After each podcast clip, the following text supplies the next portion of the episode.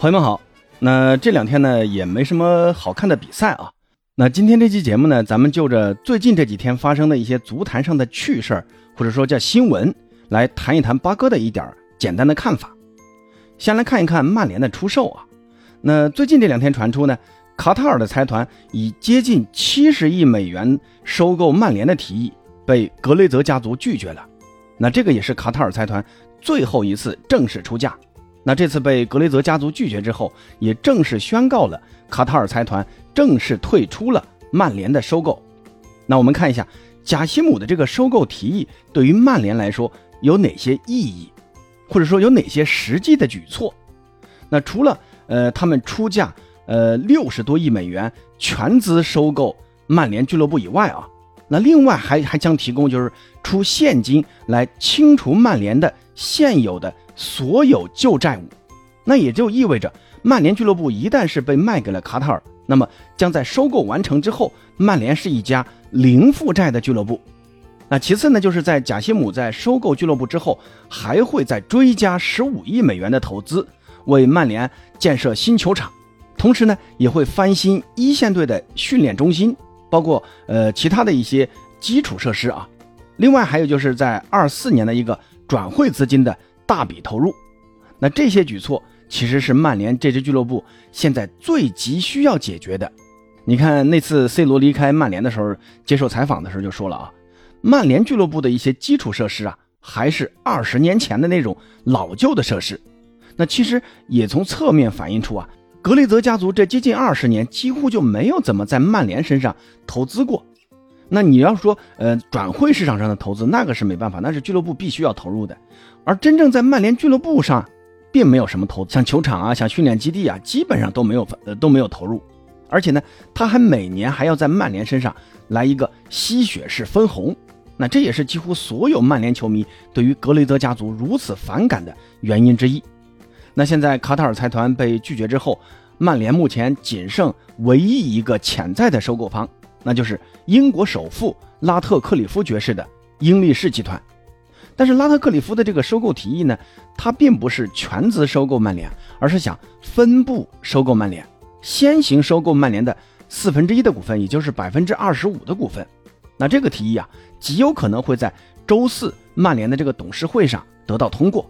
那既然说到这里啊，那我们就要问了，格雷泽家族为什么会做出这样的选择呢？我觉得最简单的原因就是，曼联这支英超顶级俱乐部在未来的估值双方是存在偏差的。那格雷泽家族认为曼联这样的俱乐部啊，未来只会更加的值钱。那他们的理由，我认为跟最近曼联签下的这两份巨额的赞助合同有关啊。那一份是阿迪的赞助，一份是高通的赞助。那这两份赞助合同啊，像阿迪是每年九千万英镑，接近一个亿啊。高通呢是每年六千万英镑，那这个都是在欧洲足坛是一个最顶级的赞助合同。那曼联能拿到这样的赞助合同呢，也让格雷泽家族认识到曼联的商业价值可能不仅仅是卡塔尔开出的这六十多个亿了。所以呢，他们现在是死咬住七十亿英镑不松口。那卡塔尔人也是被格雷泽家族晃悠了这么久啊，一看你这明显就是狮子大开口。你看切尔西啊，呃，前年才卖多少钱？才卖二十七个亿。那你曼联凭啥卖这么贵呢？所以呢，卡塔尔人觉得不值，索性啊，这次他们不玩了。其实卡塔尔人收购曼联，我觉得还是蛮有诚意的啊，开出的价格也是远超出市场价，而且呢，承诺在交易完成之后，对曼联还有更多的追加投资。这个投资呢，完全是对球队啊，对球迷也好啊，都是非常利好的事情。但是呢。呃，这种举措对于格雷泽家族啊，却不见得是个好事情。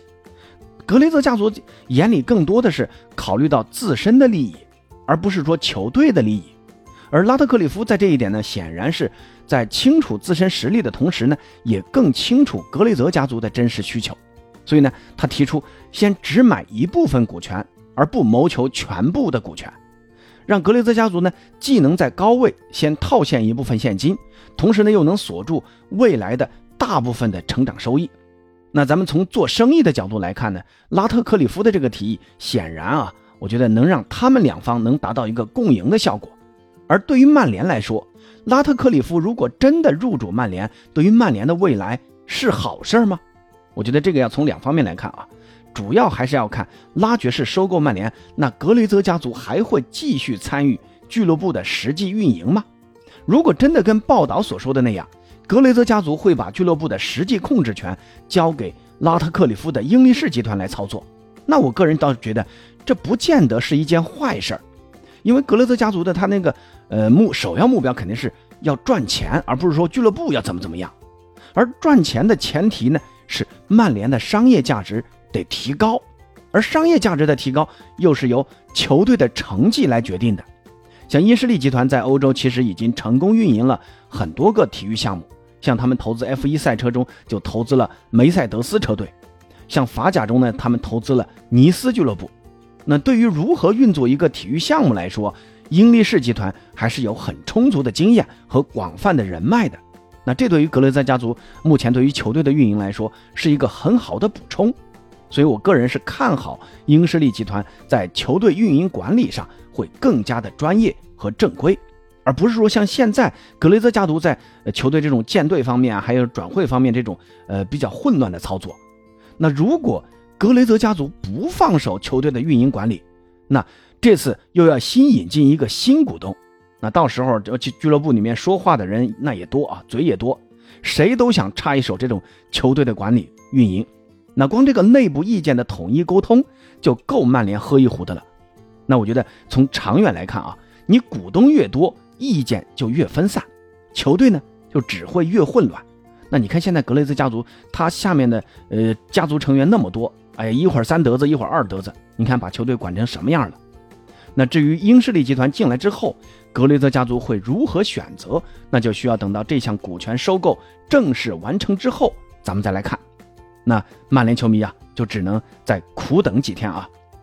那第二个新闻呢，就是梅西将会在下个月再次来到咱们中国，将在十一月五号在成都和成都蓉城踢一场热身赛，在十一月八号。在青岛和青岛海牛队踢一场热身赛，那每场比赛呢规定梅西都会出场不低于四十五分钟，那就是说最起码要踢个半场。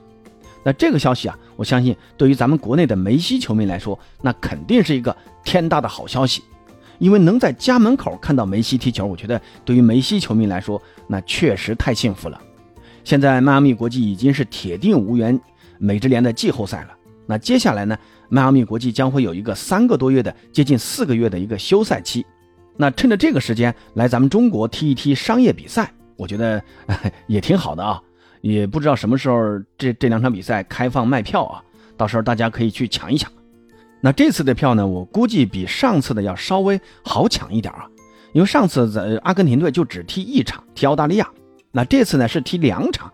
不过呢，听说这次的这个球票的定价呀，一点都不便宜啊。所以呢，还是建议大家，如果真要抢票的话，还是要量力而行啊。那说到梅西啊，那另外我也听说，C 罗也有可能在明年年初会有一个中国行。听说利雅得胜利啊，有可能会到深圳来踢一场热身赛，但这场热身赛呢，还没有最终确定下来。所以 C 罗的球迷啊，要再等一等了。我觉得梅西和 C 罗的这个职业生涯也没有剩多长时间了啊。如果呃，想现场看梅西、C 罗，我觉得这种机会啊已经不多了，只能说啊，咱们要抓紧机会。那说完这个新闻啊，再来看一看第三个消息。